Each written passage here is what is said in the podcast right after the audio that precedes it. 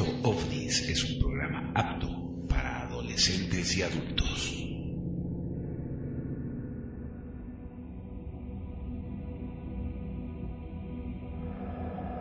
Puerta de Venus Producciones.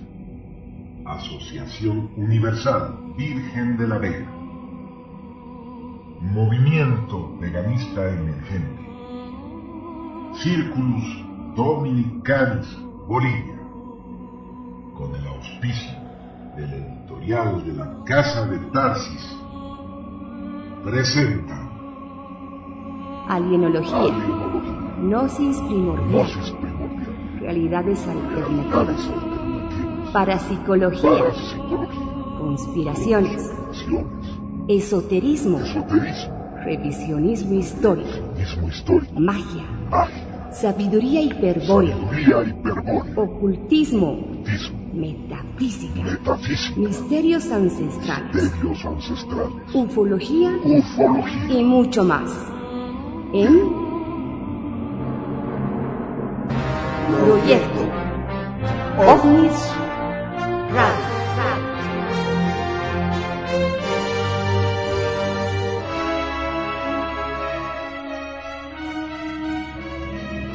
Bienvenidos. Abran su mente y agudicen los sentidos.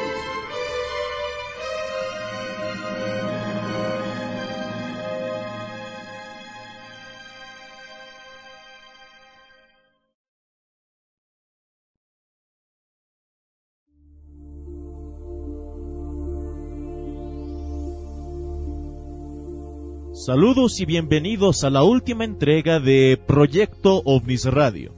Es un placer llegar a ustedes en esta última ocasión durante esta primera temporada. A nombre de todo el equipo del programa queremos agradecer por su sintonía durante estas 10 entregas, a nuestros oyentes en todas partes del mundo y a los que nos escucharon por la frecuencia de Radio Éxito.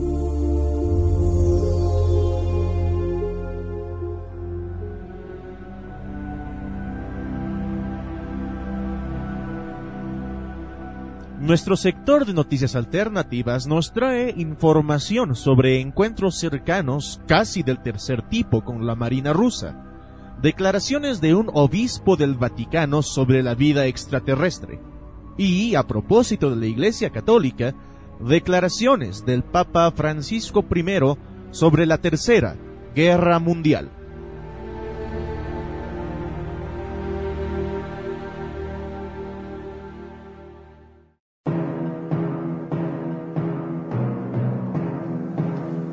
Informe semanal.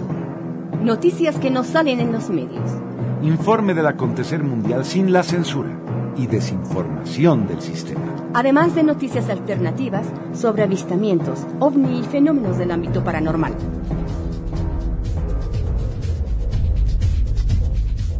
Saludos, soy Pablo Santa Cruz. Y yo soy Rita Martínez con las noticias más importantes de esta semana. Estos son nuestros titulares. El Papa Francisco denuncia que estamos viviendo una tercera guerra mundial. El Vaticano declara que el contacto extraterrestre es real. Salen a la luz informes sobre encuentros de la Marina rusa con ovnis. Noche de terror en Triángulo de las Bermudas. Militar de Italia, el Papa Francisco advirtió que actualmente se desarrolla una tercera guerra mundial por partes. El Papa Francisco advirtió de que en la actualidad puede hablarse de una tercera guerra mundial combatida por partes, asusada por intereses espurios como la codicia y permitida por una suerte de indiferencia que ya consintió las atrocidades del pasado. Una situación que parece estar repitiéndose en la actualidad, dijo.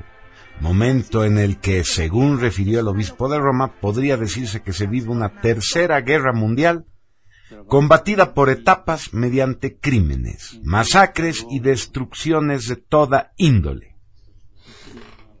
Este belicismo globalizado se debe a que en la sombra de la sociedad convergen lo que denominó como planificadores del terror, intereses, estrategias geopolíticas, codicia de dinero y de poder, y una industria armamentística cuyo corazón está corrompido por especular con la guerra. El Papa ha dado numerosas muestras de sensibilidad por los episodios bélicos que se suceden en el mundo en sus distintas apariciones públicas. No ha dudado en exigir el cese de las hostilidades en zonas como Ucrania, Oriente Medio, Libia o la República Centroafricana. Busca construir en base a la destrucción.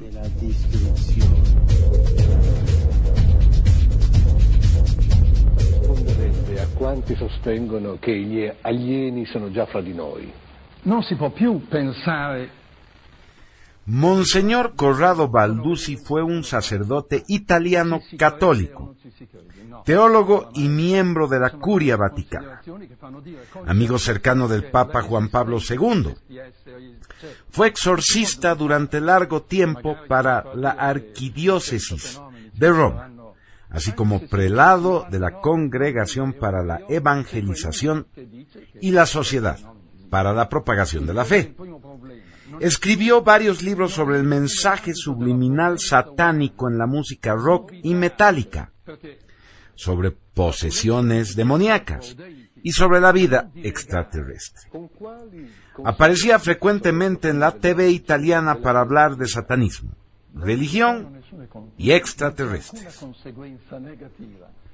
Balduzzi hizo un análisis de los extraterrestres que se siente es consistente con la comprensión de la Iglesia Católica de la teología. Monseñor Balduzzi hace hincapié en que los encuentros extraterrestres no son demoníacos, no son debido a la alteración psicológica, que no son un caso de fijación, entidad, pero estos encuentros merecen ser estudiados cuidadosamente. Ya que el Monseñor Balduzzi es un experto en demonología y consultor en el Vaticano, ya que la Iglesia Católica históricamente ha satanizado muchos nuevos fenómenos que se entiende mal, su afirmación de que la Iglesia no censura estos encuentros la hace aún más notable. Balduzzi reveló a un profesional estadounidense que visita el Vaticano que está siguiendo de cerca este fenómeno en voz baja. Originalmente mi informante conjeturó que el Vaticano está recibiendo mucha información acerca de los extraterrestres y sus contactos con los seres humanos de sus nunciaturas, embajadas en varios países. Pero la información posterior indicó que el monseñor ha conseguido sus casos de otras fuentes. El Monseñor Balduzzi es miembro de un grupo que actúa en calidad de consultores en el Vaticano sobre diversas cuestiones relativas a los seres humanos, con posible contacto con seres extraterrestres. Como tal, el asunto de los encuentros extraterrestres son de su competencia y posiblemente también el emergente significado espiritual de la realización general de los contactos con extraterrestres. Meno legata, meno subordinata al corpo e un'anima di questo genere è ovvio che può compiere progressi che noi, per quanto ne facciamo tanti.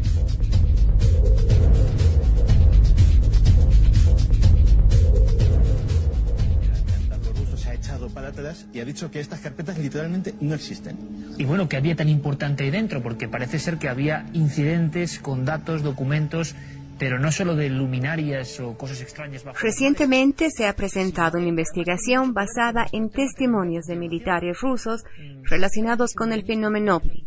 La Marina rusa ha desclasificado sus archivos sobre encuentros con objetos voladores no identificados, que superan tecnológicamente a cualquier nave que se haya construido por la humanidad. Los informes es Botnaya.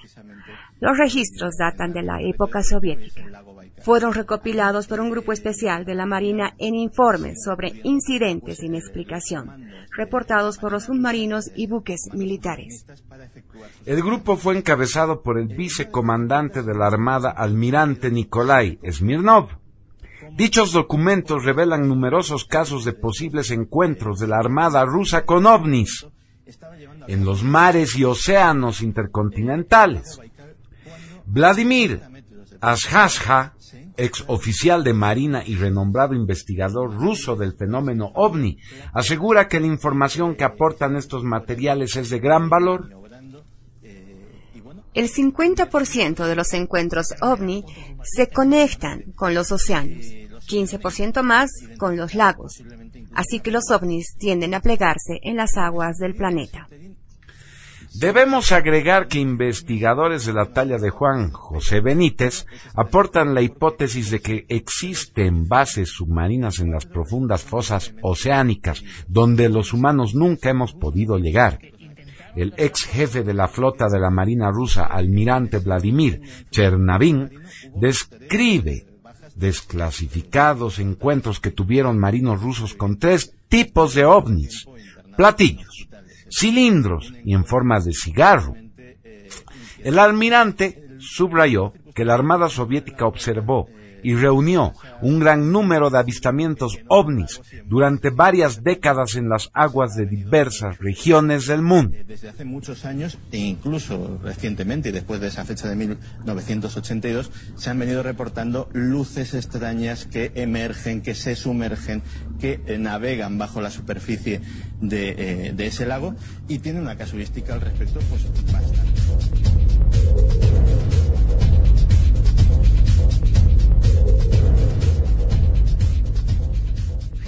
Pirámide de cristal descubierto en el Triángulo de las Bermudas. El Triángulo de las Bermudas. La Armada Soviética se involucró en un encuentro dentro del temido Triángulo de las Bermudas, que se convirtió en terrorífico. Y entonces los operadores de sonar les sorprendió el seguimiento de masivos sumergibles moviéndose a velocidades increíbles en la distancia y por debajo de su barco. Algunos estaban en curso de colisión, desviándose en el último momento. Beketov está seguro que las naves estaban funcionando con principios físicos desconocidos para los seres humanos. Como acertadamente señala, 650 kilómetros por hora en la atmósfera no es demasiado difícil de lograr, pero bajo el agua, con la resistencia y densidad, es casi imposible, y no hay tecnología conocida capaz de alcanzar siquiera la mitad de esa velocidad. El contraalmirante concluye que los seres que han creado esos objetos materiales nos superan por mucho en desarrollo. Incluso se puede sugerir que en las profundidades del océano, junto con nosotros, existe otra civilización antigua. ¿O es que son alienígenas de otros mundos, ocultos a los ojos humanos en las aguas profundas? El capitán de primer rango Vladimir Prihodko está relacionado con otro descubrimiento notable que aún no se ha suprimido. Dos enormes pirámides en el fondo del océano dentro del Triángulo de las Bermudas. Encontrado por accidente en 1991, el oceanógrafo ruso Dr. Kevetbar Mendlik informó que las pirámides son más grandes que las de Egipto y parecen estar construidas de vidrio o cristal grueso. El altamente respetado y condecorado almirante Yuri Beketov, un ex comandante de uno de los mejores submarinos nucleares de la Unión Soviética, a menudo llevó a cabo maniobras de juego de guerra en la región del Triángulo de las Bermudas, enfrentando fenómenos sobrenaturales más de una vez. Estaba bajo órdenes de pasar esos incidentes inmediatamente arriba de la cadena de mando a, su superior, el almirante Smirnov.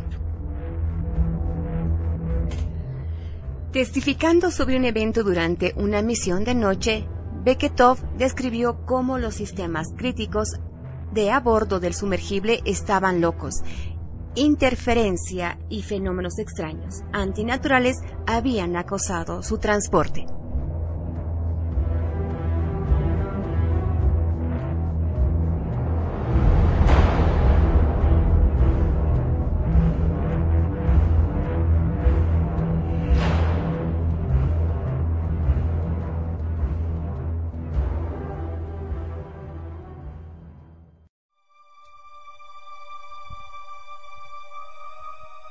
Esta semana, en Revelaciones del Fin de la Historia, nos adentraremos en el origen de las gorgonas o medusas, quienes su mirada convertía a los hombres en piedra.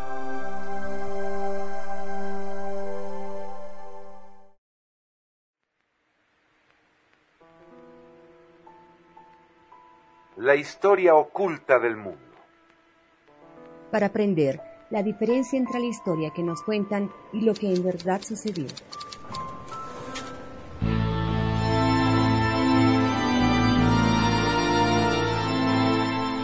Las medusas de América. Tres importantes autores han tematizado sobre el mito de la medusa en América.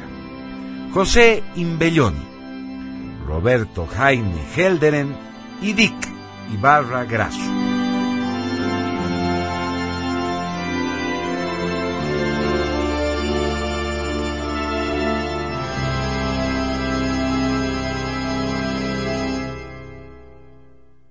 José Imbelloni en su obra La Esfinge Indiana atribuye la gorgona a Grecia, pero según el profesor Mario Montaño Aragón, el rastro del verdadero origen podría ser Mesopotamia, concretamente el imperio hitita.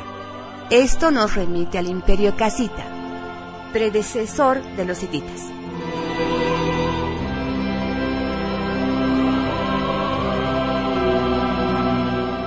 Dick Ibarra Grasso cruza el límite audazmente al afirmar que la cabeza central del calendario azteca es una gorgona. Es importante acotar que Harold P. Wilkins, que compara cabezas de gorgona de Grecia y Siracusa con el Quetzalcoatl de Palenque, aporta un dato muy revelador sobre la distorsión del símbolo. Se refieren los mitos griegos que las gorgonas eran hijas de Forquis y Seto, hermanas de las Greas.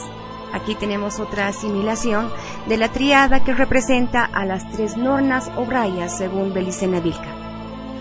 La llegada de los griegos a América, Catigara o Catigara, está respaldada por corroboraciones arqueológicas. Veamos esta relevante información extractada de la tesis los griegos en América, de Enrique García Barte.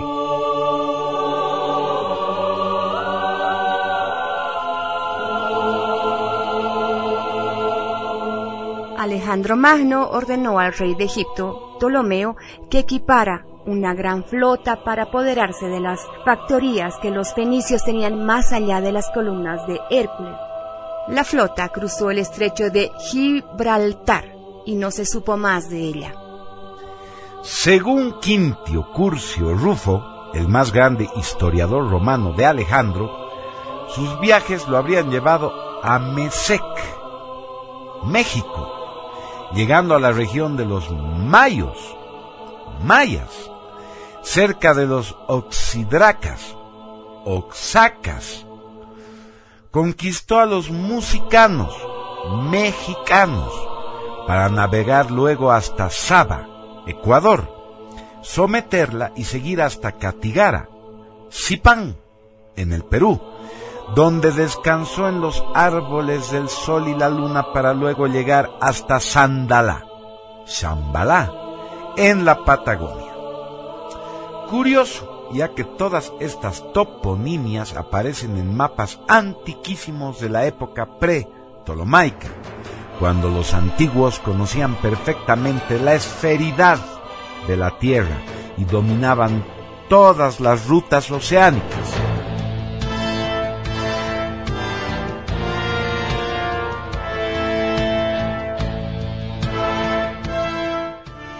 Esto confirmaría no solo el linaje apolíneo de Alejandro, sino la franca oposición de este rey a los pueblos monoteístas del pacto cultural.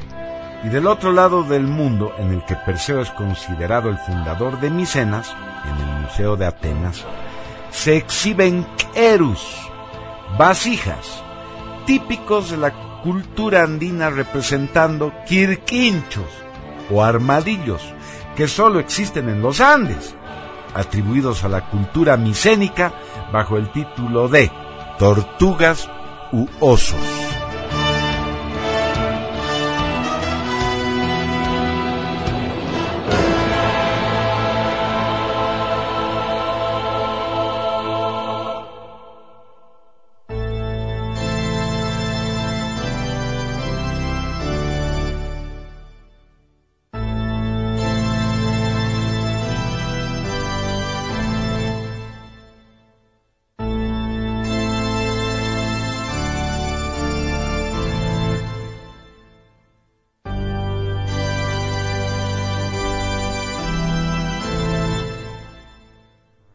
Según Bartés, en 1883, un granjero uruguayo descubrió en su propiedad en Dores, cerca de Montevideo, una gran losa que en su superficie mostraba una inscripción en caracteres borrosos que fueron identificados como griegos por un padre llamado Martins, que consiguió descifrar los caracteres todavía legibles. Alejandro, hijo de Filipo, era rey de Macedonia en la época de la 113 Olimpiada. Aquí, Ptolomeo, el resto era ilegible. Levantada la losa se encontró una bóveda que contenía espadas, un casco y un ánfora con restos de cenizas. Una de las espadas estaba adornada con una figura humana en la cual el tal Martins reconoció el perfil de Alejandro. Y en el casco cincelada una escena que representaba a Aquiles arrastrando el cuerpo de Héctor alrededor de los muros de Troya. De corroborarse y homologarse, dichos descubrimientos pondrían en entredichos a la historia oficial y es significativo el ocultamiento de los mismos por parte del sistema. Los etruscos pintaban a la muerte con rostro de gorgona, llena de serpientes. Y según Giges, Aparicio y Peirro, Carrio, estaba relacionada con un personaje mitológico fabuloso al que llamaban Voltar, en el que se puede reconocer al Botán o Nabután Atlante.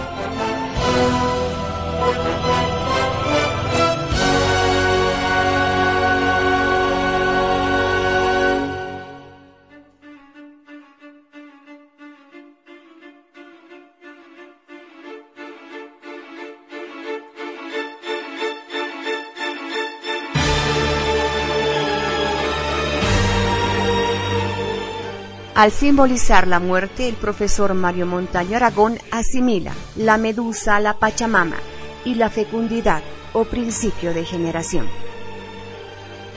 Los griegos habrían heredado el elemento cultural gorgóneo de los lidios. Este pueblo es considerado anterior a los etruscos, que la conocieron con el nombre de Tuchulcha. Recordemos que son los lidios los que tallan el menir de Tarsis a la forma gorgónea. La tuchulcha aparece en algunos monolitos de la cultura chavín, asimilándose al genio o daimón en una concepción andina trinitaria. Supai, Mamailín, genio bueno. Orco Supai, genio malo. Y Chinasupai, genio bello, que hace de la diablada una danza propia de su culto.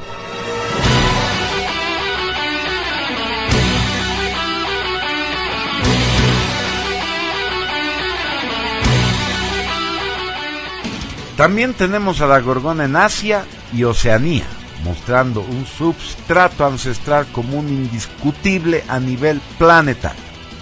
La difusión de los mismos rasgos gorgonios encontrados en Tiwanaku en Bolivia y Catamarca, Condorhuasi, Argentina es incontrastable.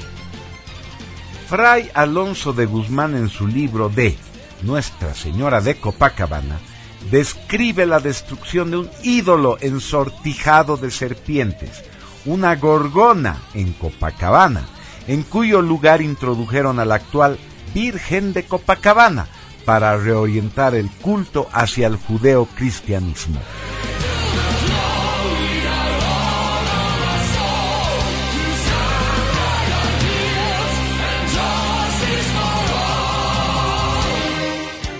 En el libro Raíces semíticas en las lenguas quechua y aymara de Mario Montaño Aragón, se confirma la presencia en el Ande de una deidad femenina que se representaba como gorgona o medusa, un aspecto o faz de la Pachamama como madre tierra que nos remite nuevamente a la Virgen de la Vega y la agricultura.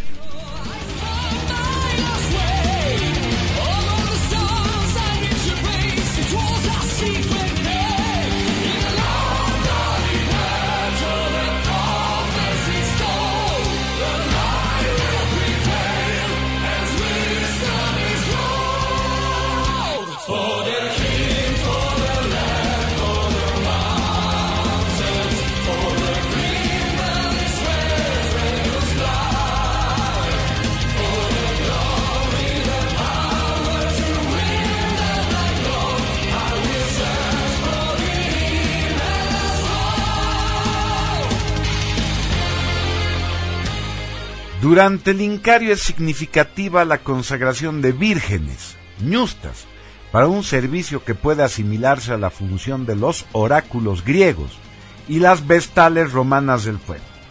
Los mitos a la luz de un serio revisionismo nos muestran las fases o rostros de una deidad femenina original, que fue conocida bajo distintas denominaciones.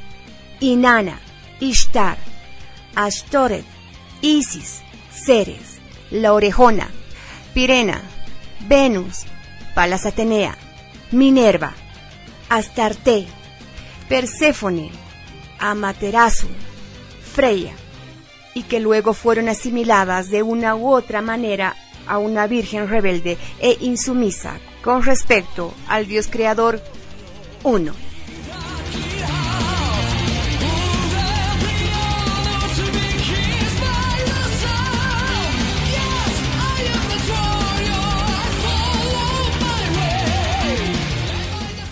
El análisis de toda esta información nos sugiere que esta deidad femenina fue representada y venerada bajo la forma gorgónea por muchos pueblos paganos, con el fin señalado de provocar una mutación psicológica en sus iniciados.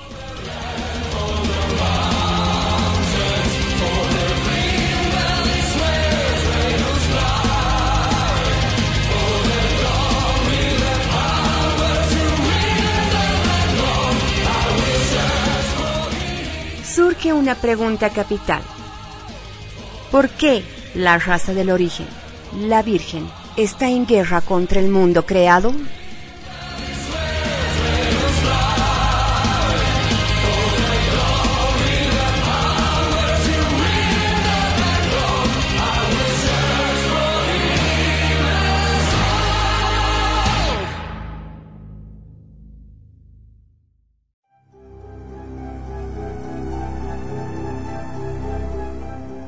Esta semana en Historia Oculta del Mundo hablaremos de la ponencia de José María Herrero Aragón acerca de la verdadera identidad del alienígena llamado Lucifer.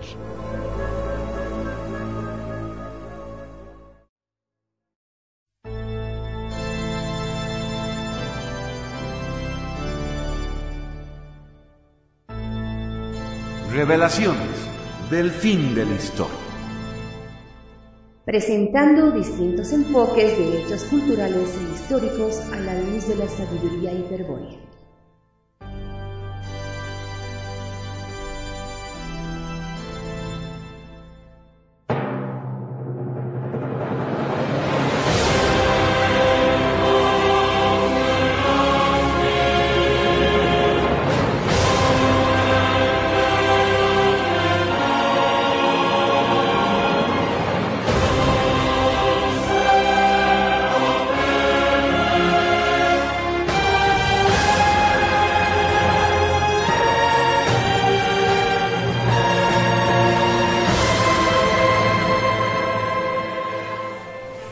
Es Lucifer?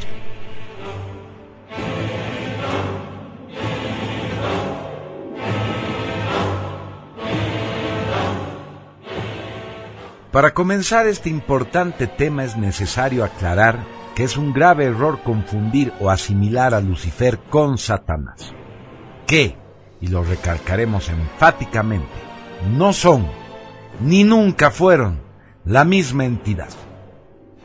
Repetimos, Lucifer no es Satanás. Tomemos la Biblia para aclarar más aún esto. En la Biblia no se menciona a Lucifer, solo Isaías hace una referencia indirecta a él como Lucer, rival de Jehová. Más adelante, en el Apocalipsis del Nuevo Testamento encontramos al rival de Dios hebreo, como Apolión. Esta sí, una asimilación del dios Apolo que es Lucifer.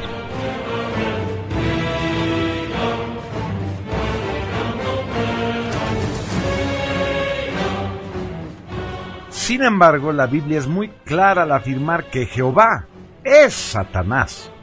En 2 Samuel 24.1 y Primera Crónicas 21.1. Por lo tanto, es un grave error confundir a Lucifer, Luzbel, Lucibel, como lo llamaban los cátaros, con Jehová, Satanás.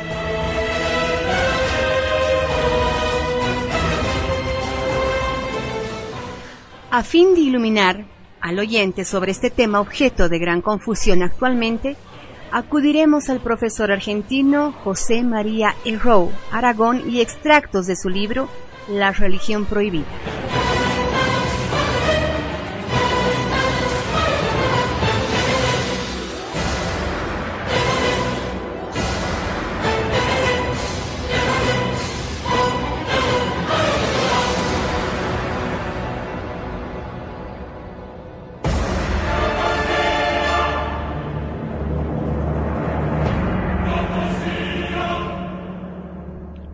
Según los mitos gnósticos, Lucifer es el enviado del Dios incognoscible.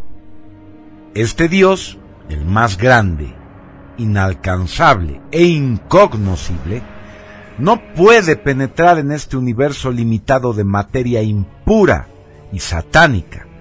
Por lo tanto, el incognoscible no es el Dios creador de la materia, o sea, Jehová Satanás pero puede enviar a alguien, a Lucifer, según estos mitos. Solo con un supremo sacrificio puede un ser de fuego antimateria inmensamente espiritual, puro, penetrar en el terreno infernal de este universo. Según las leyendas y mitos gnósticos, el gran Dios incognoscible envió a Lucifer, ángel de fuego y de luz inefables, para iluminar a los hombres para ayudarlos a despertar y a conocer su verdadero origen, el origen de su espíritu, perversamente aprisionado en esta materia impura llamada cuerpo-alma.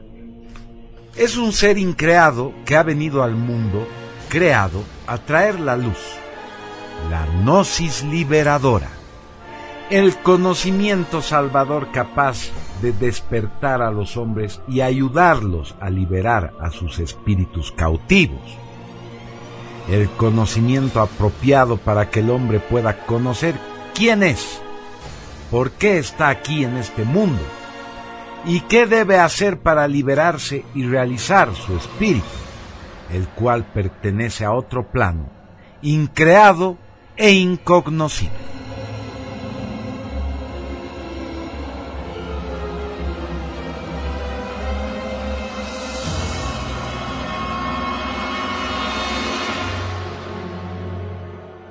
Lucifer vino al mundo a despertar al hombre. Hemos dicho, a ayudarlo, a recordar su origen divino, el origen divino de su espíritu, a ayudarlo a liberarse del cuerpo alma, que lo aprisiona, y a liberarse del tiempo y de la materia creados. Sostienen los gnósticos que el mito bíblico de la creación puede ser interpretado de la siguiente manera. El Satanás creador del mundo aprisionó a Adán y a Eva en su mundo de miseria. Y Lucifer, tomando la forma de una serpiente, les ofreció el fruto prohibido de la gnosis salvadora y les demostró que el Creador les engañaba. Efectivamente, el Creador había dicho al hombre, del árbol del conocimiento del bien y del mal no comerás, porque en el día que de él comieres, ciertamente morirás. Por su lado dijo la serpiente, morir. No moriréis, antes bien sabe Dios que en el día que comeréis de él, vuestros ojos se abrirán, y seréis como Dios, conocedores del bien y del mal. Continúa la Biblia. Y se abrieron los ojos de ambos. No dice murieron ambos, dice se abrieron los ojos de ambos, tal como lo había anunciado la serpiente. Más adelante dice el Creador, He aquí que el hombre ha venido a ser como uno de nosotros, conociendo el bien y el mal. El Creador mintió.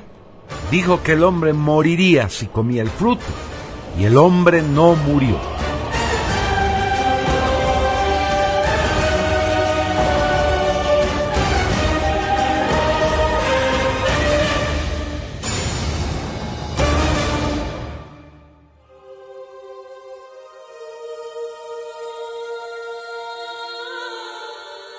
La serpiente dijo la verdad. El Creador mismo termina dándole la razón. Precisamente, Los gnósticos adjudican al demiurgo las características de mentiroso, además de plagiador. Para ellos, la creación entera es un intento fallido del demiurgo de imitar al mundo incognoscible. Asimismo, sostienen que la misma Biblia es un plagio completo, basado en escritos anteriores de Babilonia y Egipto principalmente. Esta serpiente Lucifer es el liberador del hombre y del mundo, según la gnosis. Es la sabiduría, la gnosis liberadora que despierta y salva al hombre. Por supuesto que este enviado de Dios incognoscible, Lucifer, es un opositor y un enemigo del creador del mundo. Según los gnósticos, el Creador quiere mantener cautivo al hombre en esta esfera limitada, inferior e impura. También le ha prohibido al hombre contactarse con el mundo superior, representado en el mito bíblico por el fruto del árbol de la ciencia del bien y del mal. Pero Lucifer, el ángel de luz, que con gran sacrificio descendió a este infierno satánico, para dar a los hombres el fruto prohibido de la gnosis, les ha abierto los ojos para que recuerden su origen divino y su superioridad con respecto al Creador. Antes de la llegada de la serpiente al paraíso, afirman los gnósticos, el hombre se hallaba en un estado de desconocimiento y de ceguera con respecto a su verdadera situación. Sostiene que Adán y Eva se encontraban en un estado de servidumbre hasta que la serpiente Lucifer les abrió los ojos, dándoles a comer el fruto del conocimiento que les hizo recordar su origen divino y percatarse de la situación en que se hallaban.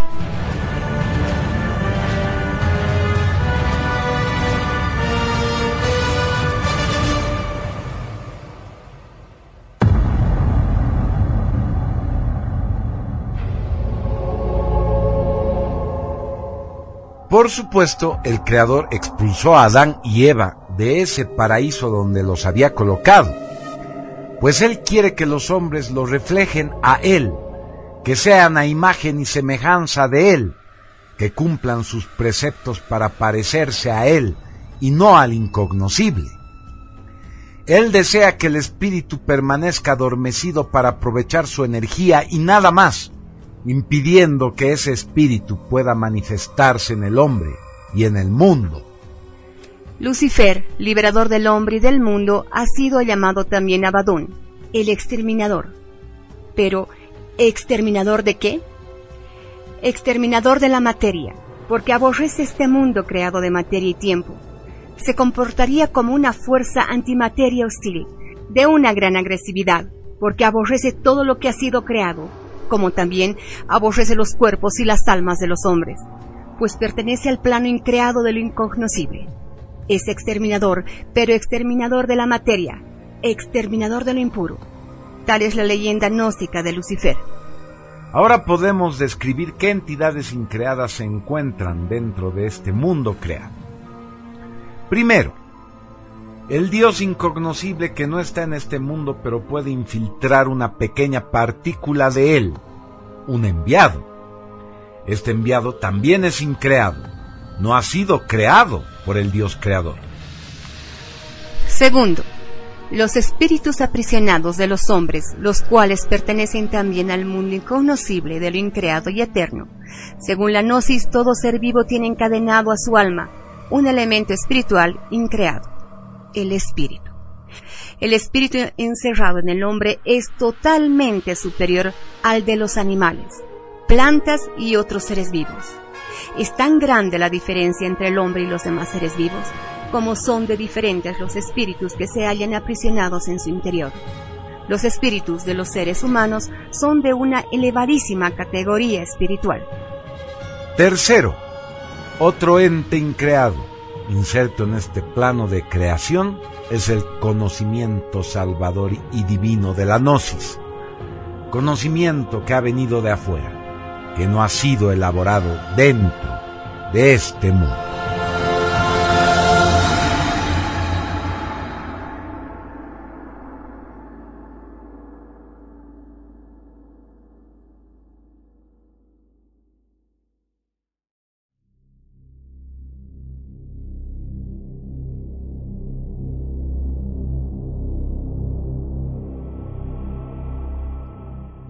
La radionovela de Belicena Vilca llegó a su final.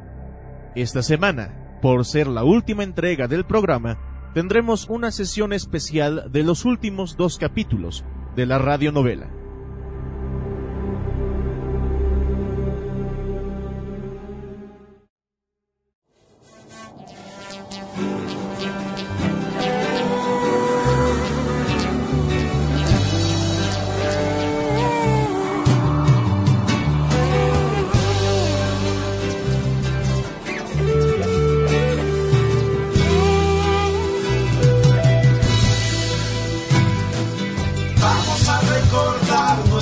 Nuestro ancestro. Vamos a recordar nuestro ancestro. Vamos a conquistar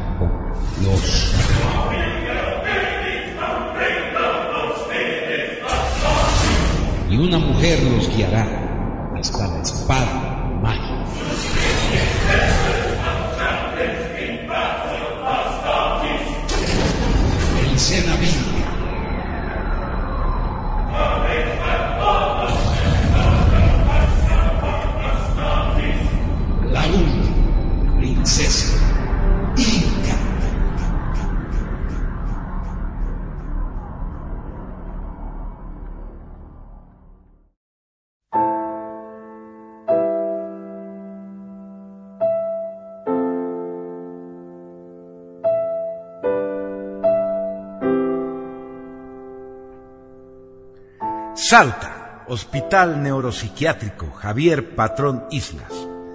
Vísperas de Nochebuena, 24 de diciembre de 1979. A casi un año de la reclusión de Belicena.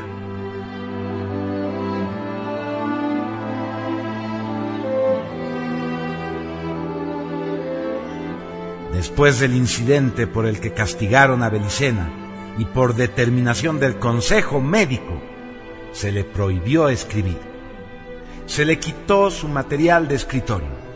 Entre tanto, Belicena seguía sin saber a ciencia cierta qué había pasado con el portafolios donde guardaba el precioso manuscrito. Pero los dioses liberadores manejaban variables impensadas y pronto Belicena recibiría una gran sorpresa.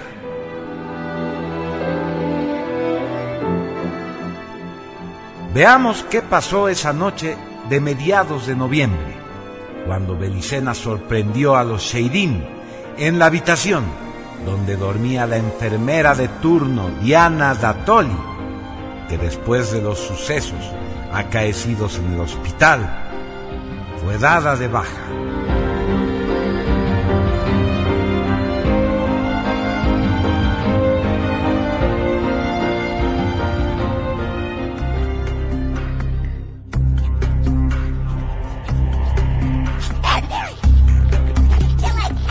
Criaturas infernales. ¡Aléjense de ella! Belicena avanzó con paso firme hacia los Seidim, que alarmados y como si se movieran al unísono, guiados por una mente colectiva, desenfundaron unas pistolas muy pequeñas que portaban en el cinturón del extraño traje espacial y dispararon unos rayos luminosos que impactaron en el cuerpo de Belicena.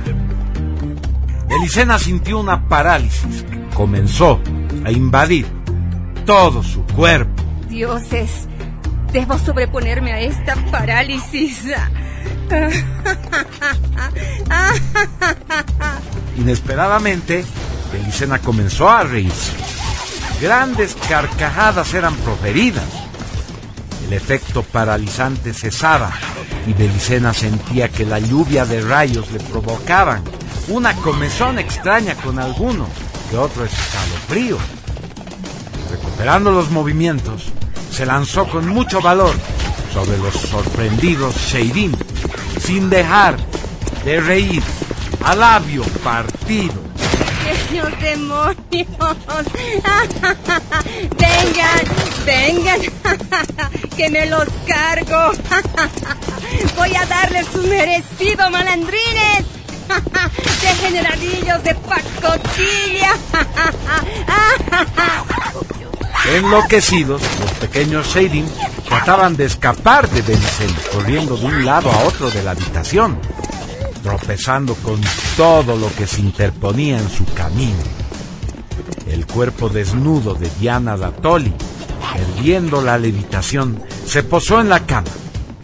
Tenía los ojos abiertos y aunque paralizada, inerte, podía ver la locura de aquella extraña y peculiar lucha entre Belicena y aquellos tenebrosos seres. ¿Qué está pasando? Pero, pero, pero, si es Belicena rica.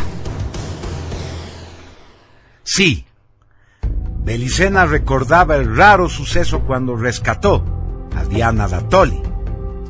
Belicena sabía que la atractiva enfermera del hospital era una de las elegidas por los serafín nefilim para ser matriz de la sexta raza. Simple excusa para que los sidas de la faz tenebrosa dieran rienda suelta a su enfermiza pasión por ayuntar con la mujer de carne. Los Sheidim preparaban a la elegida realizando abducciones periódicas con el objeto de operar manipulaciones genoarquetípicas. Entonces los golpes en la pesada puerta del cuarto 16 del pabellón B la sacaron de golpe de su ensimismamiento. Señora Belicena, buenas tardes. Tiene visitas. Era el doctor Signagel. En ese momento asomó por la puerta Diana Datoli. Vestía su bata de enfermera y seguramente se reincorporaría al trabajo. Belicena se quedó boquiabierta. Señora Belicena, dis disculpe la intromisión. Vine a visitarla, pues necesito hablar con usted. En privado. El doctor Signagel, ruborizado, se apresuró a decir. Oh, sí, ciertamente. Debo realizar una inspección al pabellón. Diana, volveré en 20 minutos. Espero sea tiempo suficiente para que puedan conversar. Con su permiso, señoras. Y el doctor Signagel se retiró, dejando la puerta entreabierta por si acaso. Con los enfermos mentales nunca se sabe.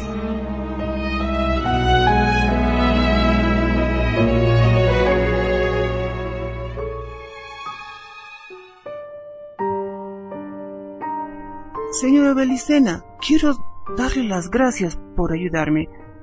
Usted sabe, esa noche con... con aquellos monstruos.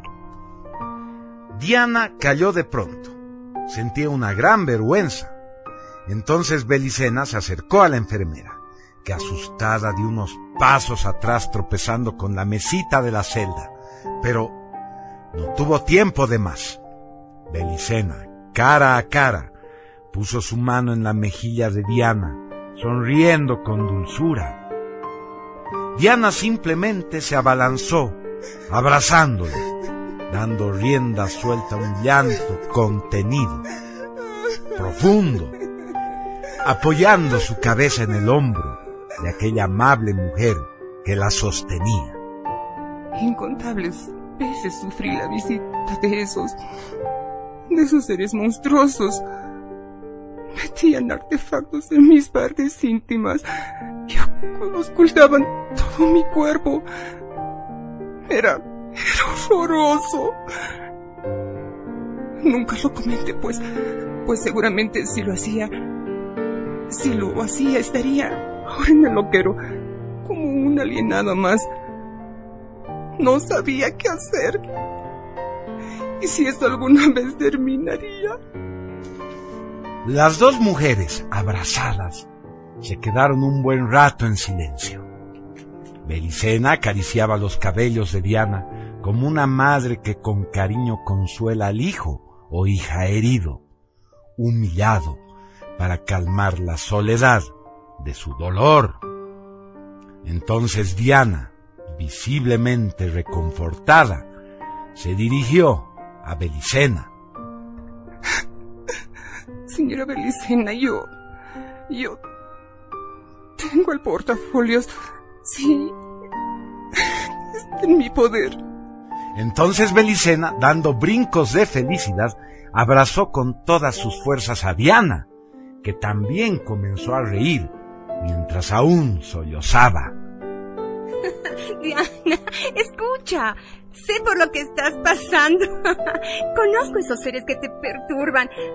Y sé que no volverán a hacerlo. ¿Cómo es eso? sí, Diana. Aquellos seres nunca más volverán a molestarte. Te lo aseguro. A cambio, solo te pido un gran favor. Si estás dispuesta a concedérmelo, yo misma siempre velaré por ti. Y no dejaré que esas criaturas vuelvan siquiera a acercársete. Diana, como si hubiera recibido una iluminación celestial bálsamo más anhelado, respondió. Estoy dispuesta a hacer lo que me pida, señora Belicena. Diana, prométeme que pase lo que pase, entregarás ese portafolio al doctor Signagel. Y no te preocupes, él no tiene que saber que tú lo envías. Anónimamente harás una encomienda con el portafolios y lo remitirás al doctor Signagel por correo postal. Sus padres viven en Cerrillos. Debes hacerlo a principios de enero a más tardar. Tiene mi palabra, señora Belicena. Muy bien, Diana. Muy bien. El destino de la humanidad está en tus manos. Y así, Diana Datoli hizo la promesa más importante de su ilusoria vida en este mundo, a Belicena Vilca. El doctor Signagel reapareció poco después y ambos salieron de la celda 16 del pabellón B. Diana caminaba taciturna, pensando en las palabras de Belicena. Sin saber por qué, sabía que de ella dependía el destino de la humanidad.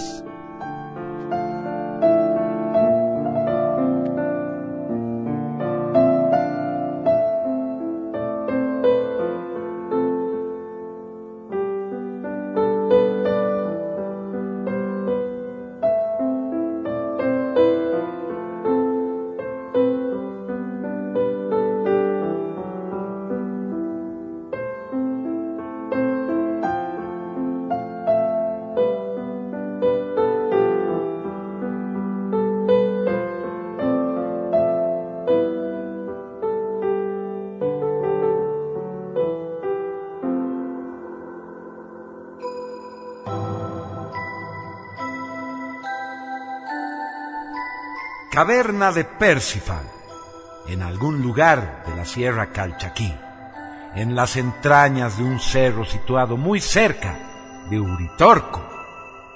6 de enero de 1980. Noyovilca había observado durante horas la piedra de Venus de la espada sabia, apoyada de frente en la pared rocosa de la caverna luchando con el adormecimiento que poco a poco lo iba invadiendo, hasta que se quedó dormido. Un momento después, despertaba, sobresaltado. ¡Ah! Dioses, maldita pesadilla.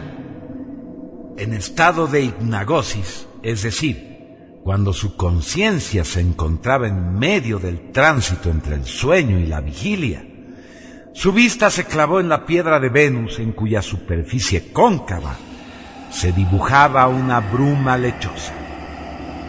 Poco a poco se fueron aclarando una serie de imágenes que danzaban ante su asombro. Y arrobado por un poderoso recuerdo que vino a su mente, real, vívido, regresó a su niñez, a la chacra de su familia cerca de Tafí del Valle, en el Pucara de Tarsis. ¡Noyo! ¡Noyo! Niño travieso y desobediente. ¿Cuántas veces te dije que no debes sacar la espada sabia del menir de Tarsis? Espera que te encuentre, pequeño rebelde. Noyo, escondido entre el sembradío donde las grandes espigas de trigo se mecían por el viento, agachó la cabeza para evitar ser detectado por Belicena. Pensando que la había despistado, corrió en dirección del surco arado y de improviso se frenó en seco. Belicena con las manos en la cintura estaba parada frente a él. El niño se achunchó, bajando la mirada. Belicena lo reprendió. Niño travieso. Mírame, Noyo. Mírame. Escucha. Belicena, tomando entre sus manos la espada sabia, de pronto la clavó en el suelo con fuerza hundiéndola en la tierra hasta la mitad de la gran hoja de doble filo. Acarició el rostro de Noyo y muy serio le dijo, Algún día, un gran rey vendrá para reclamar la espada. Y tú, hijo mío, su custodio, lucharás hombro con hombro junto a él en la batalla final. La sangre de Tarsis corre por tus venas. Eres virtud, valor y nobleza. No siempre estaré a tu lado para guiarte, no yo. Tendrás que aprender a valerte por ti mismo. Y si quieres sobrevivir en esta guerra esencial contra los demonios, debes ser disciplinado. ¿Entiendes? El pequeño niño se estremeció con solo pensar en la posibilidad de no contar con la presencia de su madre algún día. Mamá, mamá, siempre estaremos juntos, lo sé. Los dioses me dijeron que somos inmortales, que no podemos morir. Una señora muy linda me visitó el otro día. Dijo que era la Virgen de Agartha y me lo dijo. Belicena, sorprendida, sonrió y abrazó a Noyo. El rostro de Belicena se puso serio y recordó los duros golpes que la casa de Tarsis tuvo que enfrentar y asumir en el pasado. No. Si querían sobrevivir en la guerra esencial contra los demonios, debían ser duros como la piedra y fríos como el hielo. Noyo, hijo mío, la Virgen de Agartha te dijo la verdad. Si yo estuviera muerta y tú lucharas por tu vida, regresaría de la muerte, de la oscuridad infinita, para luchar a tu lado.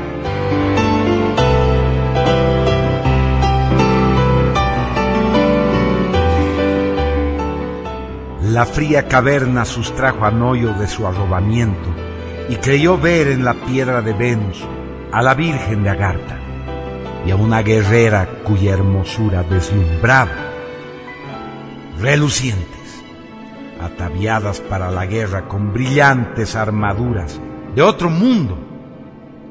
Ambas le sonreían. Entonces supo que su madre era aquella guerrera excelsa, que Belicena Vilca, la última princesa inca, Había dejado el mundo ilusorio de la materia y ahora estaba en el Valhalla.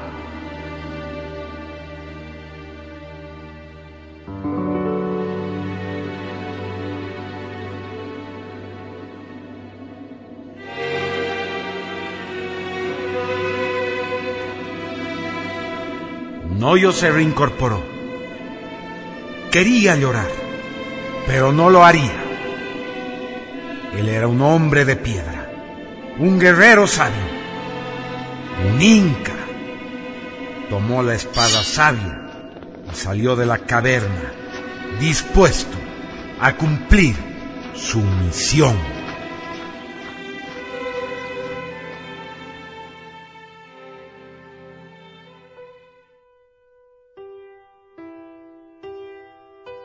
Córdoba, 4 de septiembre de 1987. Arturo Signagel, después de casi ocho años de trabajo ininterrumpido, había terminado de escribir el libro cuya parte central era justamente la carta póstuma de Belicena Vilca. Belicena había sido asesinada por Vera y Birsa un 6 de enero de 1980, en un suceso que levantó revuelo en el hospital psiquiátrico y en toda la ciudad de Salta. Diez días después, recibió un paquete en su casa de Cerrillos que contenía el portafolios con la carta de Belicena.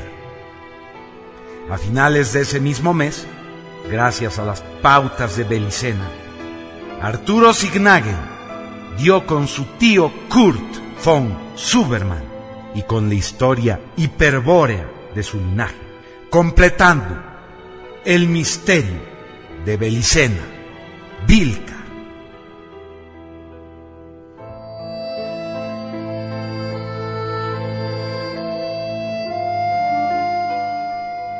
Arturo miraba el voluminoso libro cuya información podía cambiar el mundo. Sí, tenía que publicarlo. Era una deuda de honor con Belicena Vilca. Recordó a la valiente princesa inca y de súbito comprendió que tenía un largo viaje que realizar. Tío Kurt, prepara las maletas que nos vamos para Bolivia. ¿Cómo es eso, Nefe? ¿Te has vuelto loco? Ah, tío, Tito. Ya sé dónde es el Valle de los Tres Picos.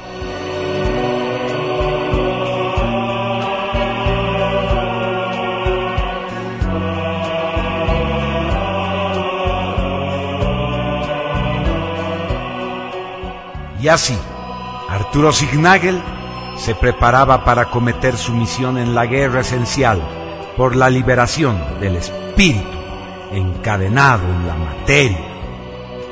Coincidir en el Valle de los Tres Picos con Noyo Vilca y la espada sabia. Momento crucial en el cual comenzará la batalla final.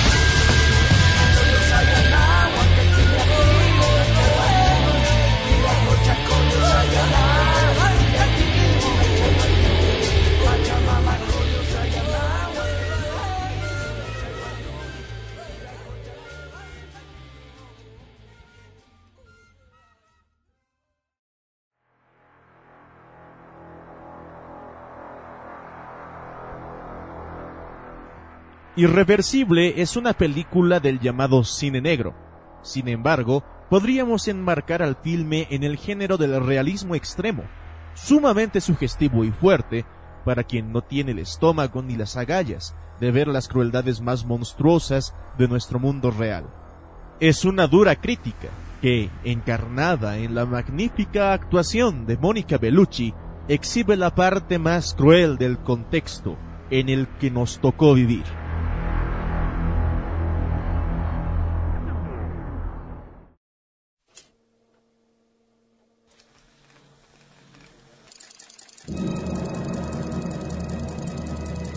Cinemateca Mágica, la película o serie de la semana, un espacio para conocer otras realidades a través del análisis de series televisivas, alternativas y películas de culto.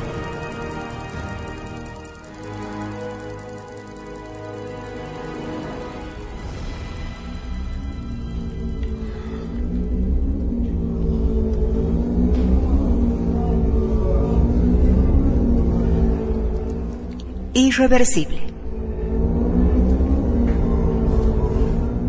Considerado un film del cine negro, fue presentado en el Festival de Cannes en el 2002 y tuvo como protagonistas a Mónica Bellucci, Vicente Cassel y Albert Dupontel, bajo la dirección del argentino Gaspar Noé.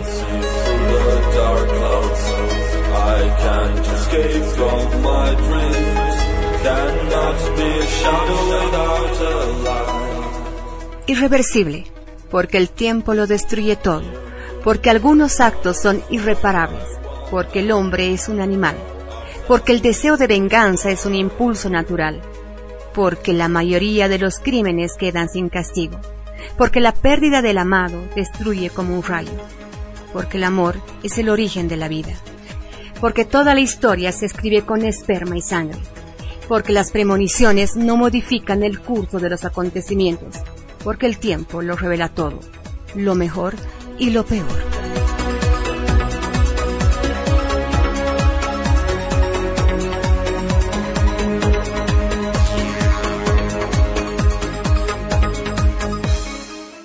La película narra al inicio la búsqueda emprendida por dos hombres, Marcos, Vicente Cassel y Pierre, Albert Dupontel, quienes desean vengar la violación de Alex, Mónica Bellucci, novia de Marcus y exnovia de Pierre.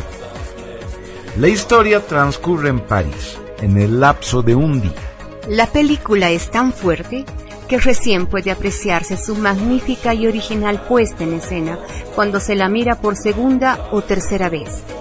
Indudablemente, el filme es una denuncia sobre el vicio, la maldad y la bajeza que hay en la sociedad humana, aunque no queramos reconocerlo. Veamos. Emmène-moi, je te dis, calme-toi. Calme-toi, j'ai mal. Calme-toi, j'ai mal. Emmène-moi. Il est où? Il est où? Il est où de l'avant? Il est où Ouais, je viens te voir. Je viens te voir.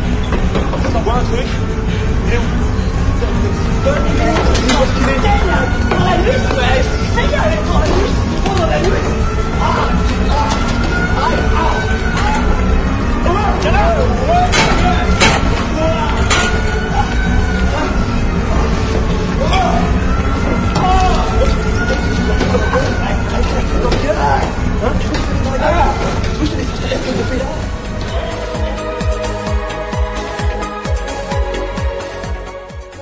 Podemos pensar erróneamente que la maldad, el error, está solo en los bajos fondos, pero no es así.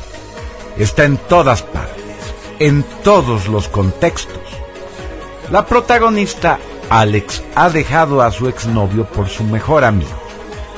Aunque el exnovio es noble y honesto y el amigo de este inmaduro, lúdico y no comprometido.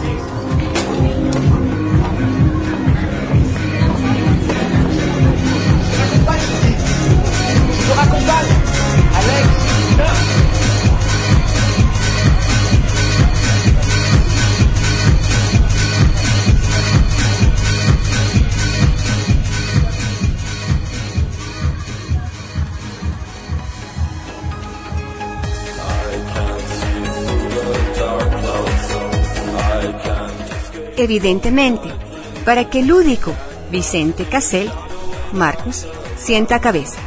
Alex embaraza. Esa noche los tres juntos van a una fiesta y Marcus demuestra su temor al compromiso volviendo a sus andanzas. Filtrear con otras mujeres bajo el influjo de las drogas y el alcohol. Ante la situación, una desilusionada Alex decide irse, sola, y en el trayecto es cruelmente vejada.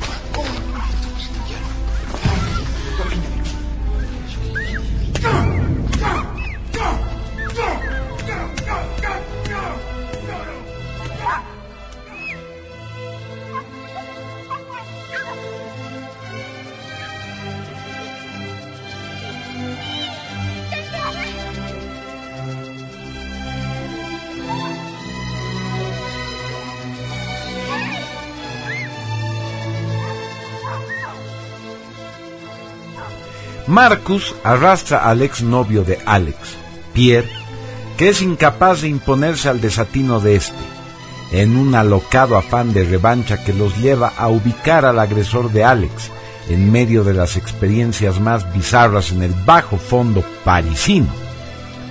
La inmadurez y falta de control de Marcus provoca una pelea con un acompañante del malhechor, el hombre equivocado, que terminará asesinado por el exnovio de Alex por defender al novio desbocado que está a punto de ser vejado en la pelea.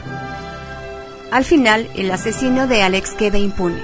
El exnovio de Alex, Pierre, honesto, noble, ingenuo, termina en prisión, pagando el pato, y el descontrolado y emocional Marcus, cuya responsabilidad en los sucesos es mayor, cae en la locura.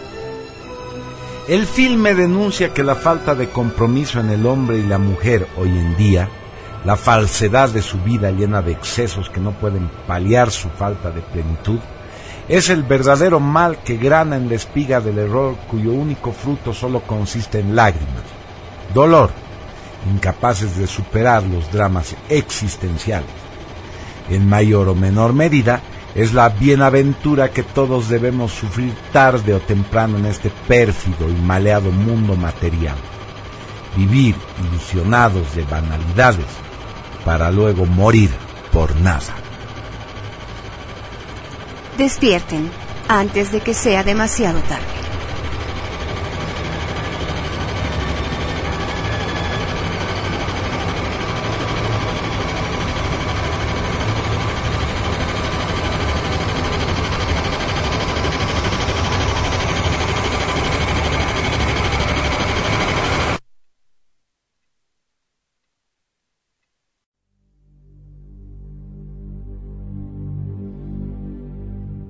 Las selecciones musicales de esta semana nos traen piezas de Era, Annie Lennox, y una especial entrega de un servidor, quien les habla, para la banda sonora de El Arco de Artemisa.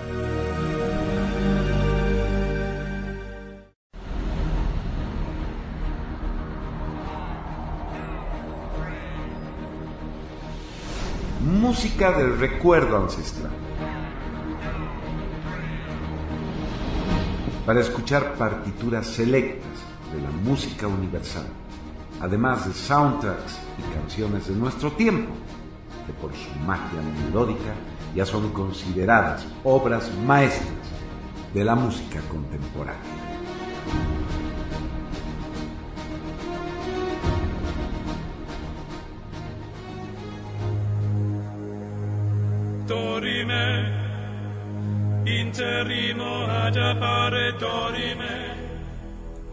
ERA es un acrónimo para Eminential Rhythm of the Ancestors, un proyecto musical del francés Eric Levy, inspirado en el esoterismo cátaro del siglo XIII. Para comenzar nuestro sector dedicado a la música del recuerdo ancestral, escucharemos de ERA Qatar Rhythm.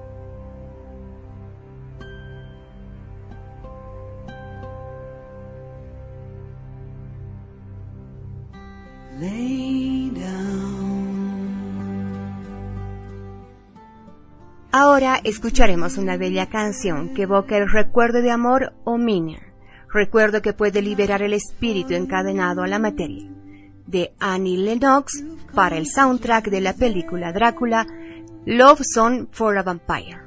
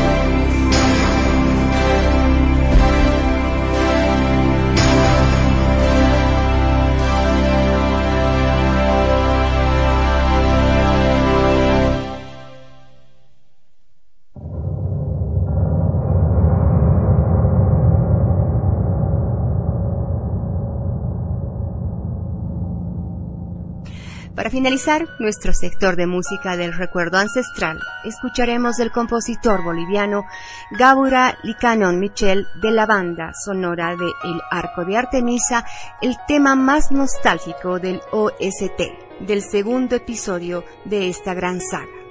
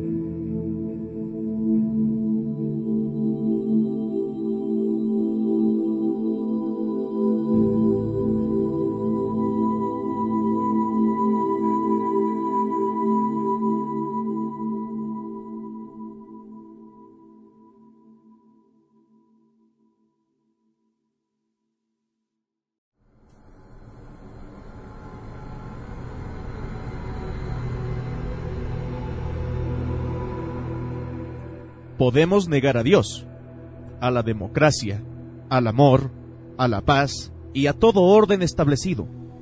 Podemos blasfemar contra nuestros padres, contra las autoridades, contra el planeta y todo su contexto, pero jamás, nunca podemos negar la existencia de un holocausto judío. Eso quedó demostrado por la continua persecución de la que son víctimas los revisionistas históricos que se internan en los aquelarres de la Segunda Guerra Mundial. Jürgen Graft es uno de esos valientes que no solo cuestiona el holocausto, sino que también encontró las pruebas técnicas y lógicas que lo desmienten. Esta semana, la última del libro de la semana, traemos a ustedes la reseña del ensayo titulado El holocausto bajo la lupa.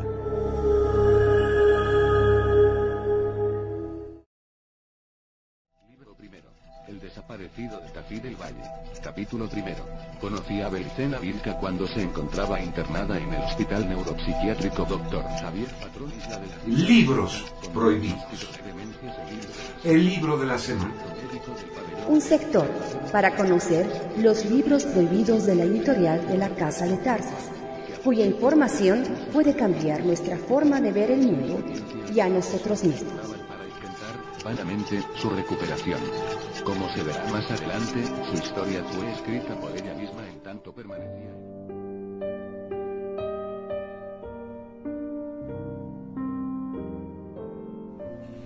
El Holocausto. Bajo la lupa.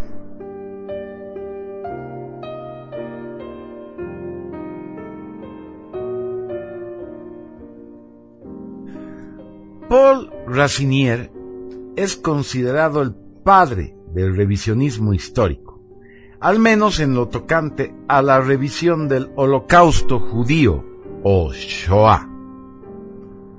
Ni duda cabe que inspiró a muchos escritores que cuestionaban la postura oficial de los aliados al terminar la Segunda Guerra Mundial. Con propiedad, el revisionismo adquiere notoriedad después de esta gran contienda, puesto que muchos investigadores sentían malestar por el evidente tinte amarillista de la propaganda que los vencedores difundían en contra de Alemania, desvirtuando los hechos históricos hasta un grado aberrante y tratando por todos los medios de hacer de los judíos los buenitos de la película.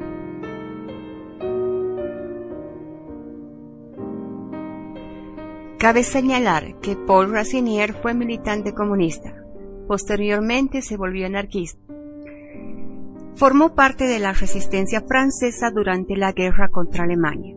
Capturado, fue interno en dos campos de concentración alemanes, Buchenwald y Mattelbaudora. En 1950 escribió La mentira de Ulises, donde denuncia las falaces exageraciones sobre los pretendidos abusos y maltrato de judíos en los concentration lager, así como la mentira del pretendido gaseamiento en masa que habrían sufrido. Apoyado en argumentos irrebatibles, el libro incitó el ataque de la comunidad judía bien establecida en instancias gubernamentales y el aparato mediático. Fue perseguido, procesado, sufrió cárcel y luego hasta agresión física. Ante esta brutal represión empezaron a surgir voces de alerta entre cientos de historiadores que comenzaron a sacar a luz tesis similares a las de Racinier. Nace así el revisionismo histórico.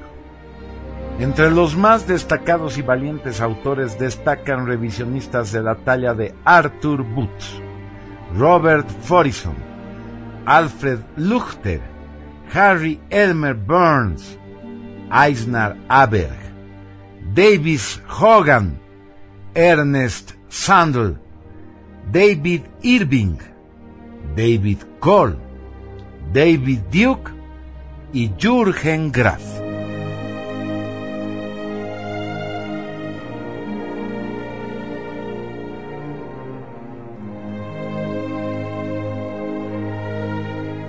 Sobresaliente es la actitud del israelita David Cole, que denuncia con pruebas contundentes toda la mentira de los asesinatos en masa de judíos en Auschwitz, y Jürgen Kraft, cuya tesis es un llamado a la conciencia de la humanidad hacia el terrible daño psicológico que está ocasionando la satanización del pueblo alemán y al mismo tiempo del mismo pueblo judío, cuya razón de ser gira alrededor de este estigma de persecución y genocidio, actualizándose en la brutal represión y asesinato colectivo, esta vez bien real y tangible contra el pueblo palestino.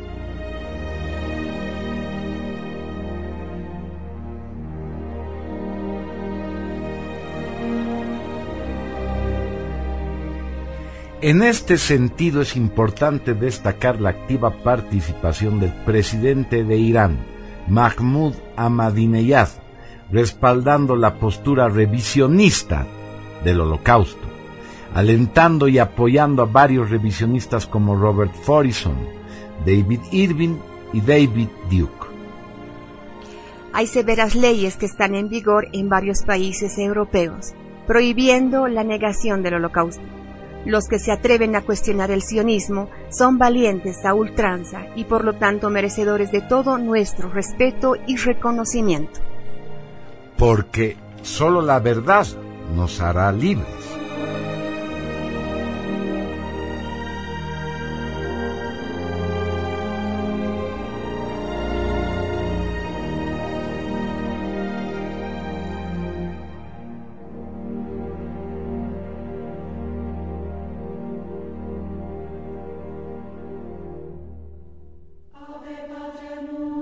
El autor Jürgen Graf ha sido amenazado, estigmatizado, satanizado y perseguido por atreverse a cuestionar, según su libro, la impostura de una mentira, el holocausto. La información de este libro denuncia la manipulación que la propaganda aliada ha ejercido arbitrariamente sobre el tema, vertiendo un montón de argumentos falaces que se aprovechan de la reacción emocional del público para imponer una imagen grotesca y denigrante de Alemania. Este libro, de una manera amena, lógica, razonable, pone en evidencia todo aquello que ha sido pasado por alto por cuantos han tratado de hacer del holocausto una verdad histórica y un seguro trampolín hacia la fama y el éxito. El informe Luchter, las obras de Robert Forison, Arthur Booth, Paul Racinier, David Irving, revisadas a la luz de los argumentos expuestos por este hábil investigador suizo, invitan al lector a reflexionar sobre la veracidad de la versión oficial. Por este autor sabemos ahora que se han producido serios debates públicos entre exterministas y revisionistas que la cultura ha cubierto con el manto del silencio.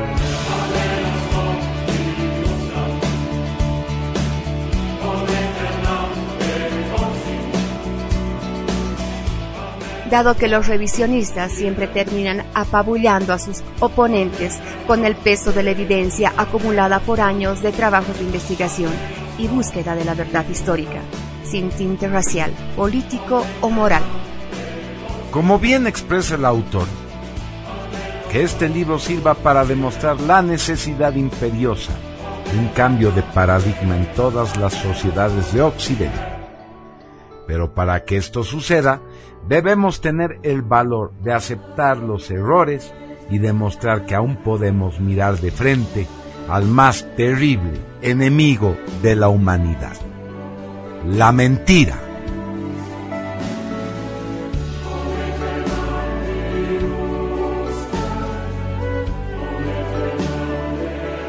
Soy Pablo Santa Cruz de la Vega. A nombre del equipo de proyecto OVNIS Radio, reciban nuestros más sinceros agradecimientos por sintonizar. Ha sido un verdadero placer llegar a todos ustedes con esta primera temporada de Proyecto OVNIS Radio. Será hasta otro Kairos. Guión y libreto, Pablo Santa Cruz de la Vega. Edición, montaje, grabación, Gabriel Di Canon Michel. Voces y dramatización, Rita Martínez, Pablo Santa Cruz y Gabriel Michel. Voces secundarias del movimiento veganista emergente.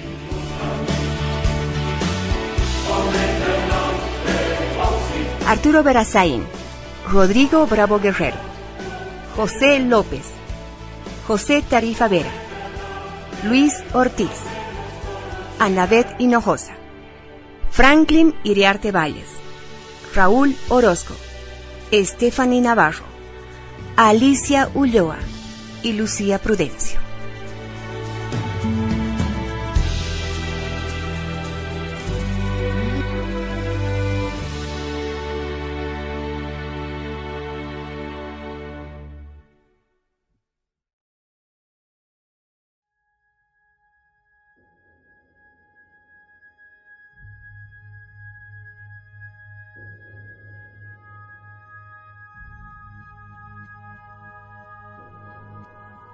Diez programas han pasado desde que nos embarcamos a esta aventura llamada Proyecto OVNIS Radio.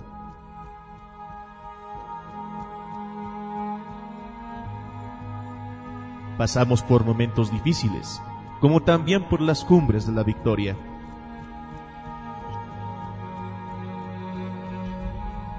Juntos hemos retrocedido al inicio de los tiempos y hemos atestiguado cómo se ha conformado el mundo en el que vivimos. Muchos podrán discrepar con todo lo que se ha dicho en este programa. Podrán oponerse e incluso renegar ante la inaudita realidad exhibida estas semanas. Pero para quien negase lo dicho, falta solo mirar afuera para descubrir que no somos producto del azar, que fuimos un desafortunado experimento alienígena y que durante todos estos milenios hemos estado sujetos a la voluntad de seres extraterrestres, extrauniverses, quienes jugando a ser dioses con nuestras efímeras vidas se han enseñorado de nuestro destino.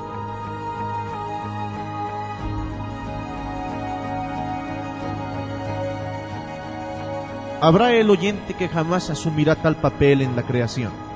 No faltará quien reduzca a nuestra especie a un animal económico, una bestia comercial y política que pugna por progresar en un planeta donde el progreso es relativo.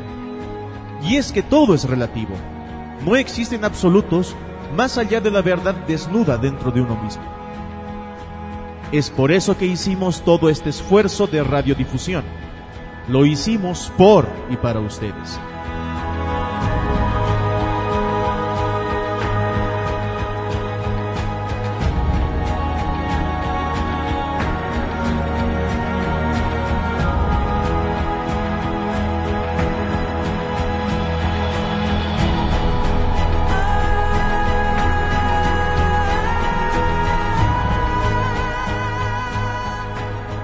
Para quien tenga oídos para escuchar, que escuche. Quien tenga ojos para ver, que vea. Nosotros seguiremos buscando a nuestros camaradas perdidos porque es esa nuestra misión.